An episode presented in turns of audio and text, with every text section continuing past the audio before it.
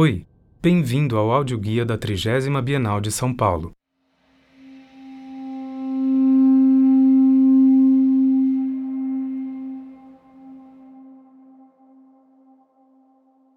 A transição entre linguagens é um problema fundamental para muitos dos artistas na 30 Bienal. A iminência da arte tem que ver com a potência de transformação da linguagem a criação de uma linguagem novo a partir de uma linguagem já conhecida. As imagens, elas estão em estado de iminência, porque elas acontecem sem que nós esperemos elas. Mas também porque em elas acontece uma ressonância imprevisível, que nos leva a permanecer diante delas, a voltar a elas, a achar elas cada vez distintas. Artistas como David Moreno, Paulo Vivacqua, Ícaro Zorbar ou Katja Strunz, além de elaborar suas linguagens próprias, se interessam por a ressonância da imagem, por o som como imagem e por a imagem como som. Esta dimensão de iminência nos recebe nesta segunda sessão da Bienal.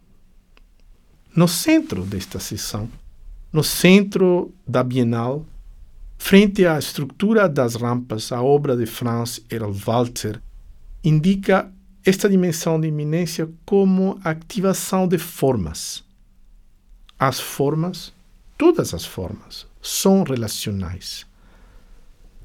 Em as obras de Walter dos anos 60, conhecidas como Werksatz, aqui reunidas integralmente pela primeira vez no Brasil, Walter propôs a participação dos espectadores como via para transformar uma forma potencial em uma obra de arte, implicando o nosso corpo como em uma coreografia que se inventa no momento.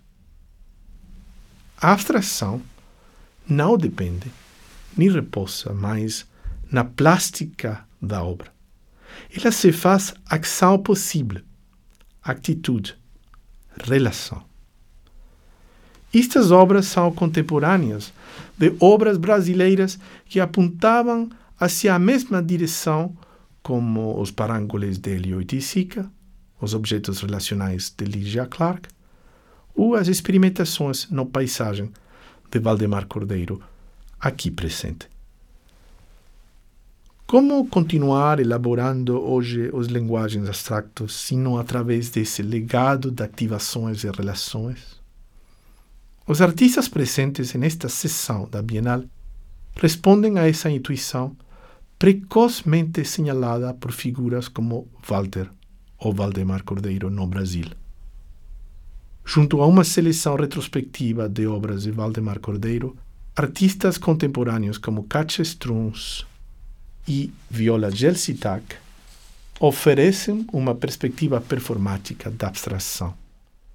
Fora do pavilhão, na Praça das Bandeiras, vizinha deste andar, o público pode visitar a reconstrução do labirinto de Valdemar Cordeiro, precoce geometria de ativação performática que nos coloca ante o gênio antecipador do grande artista brasileiro.